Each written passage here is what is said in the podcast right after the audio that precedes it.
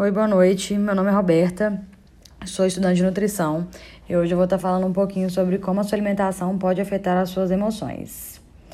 Eu fiz muitas pesquisas e encontrei inúmeros estudos que relacionam o que a gente come com as nossas emoções.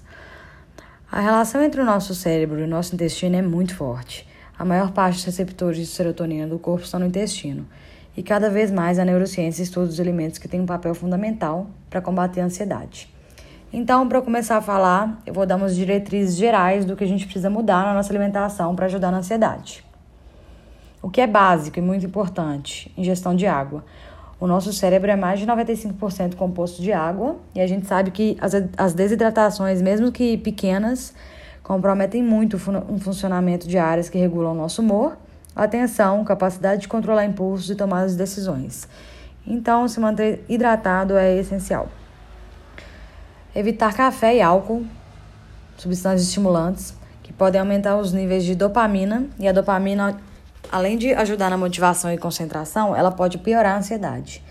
Então, o café, apesar de poder ter esse efeito estimulante, ele pode piorar para os ansiosos e ter sintomas como taquicardia, aumento de frequência respiratória, pode aumentar a tensão, tensão muscular. E o álcool, na hora, ele pode até aliviar os sintomas da ansiedade mas ele deprime o sistema nervoso e tem um efeito rebote da ansiedade no dia seguinte. Então, depois que passa aquele efeito, o dia seguinte pode piorar, piorar os sintomas da ansiedade.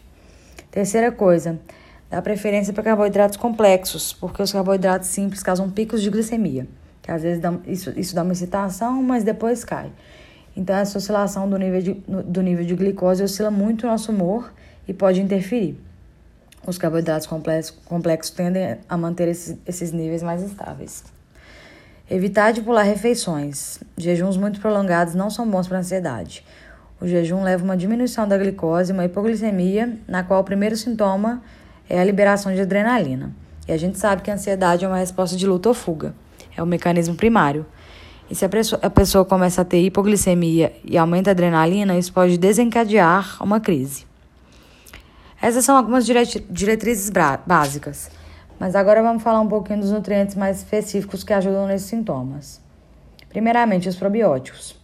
O desequilíbrio da flora intestinal está associado a muitos problemas de saúde, incluindo distúrbios neuropsiquiátricos, como a ansiedade.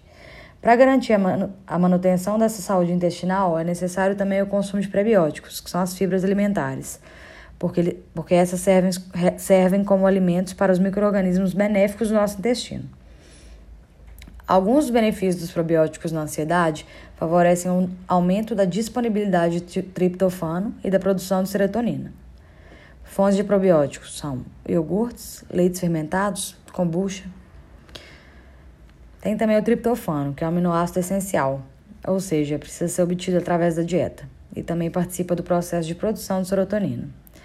Algumas fontes de triptofano são os ovos, leite, carne, cereais, batata inglesa, brócolis, couve-flor, berinjela, tomate, kiwi, ameixa, banana, nozes, cacau e frutos do mar. Tem também a vitamina B6, o folato e a B12. São vitaminas essenciais para a produção e metabolismo de serotonina.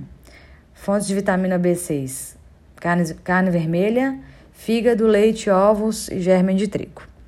De folato: feijão, vegetais verdes escuros, abóbora, cenoura, abacate, laranja, maçã e milho. De B12, carnes vermelhas e brancas.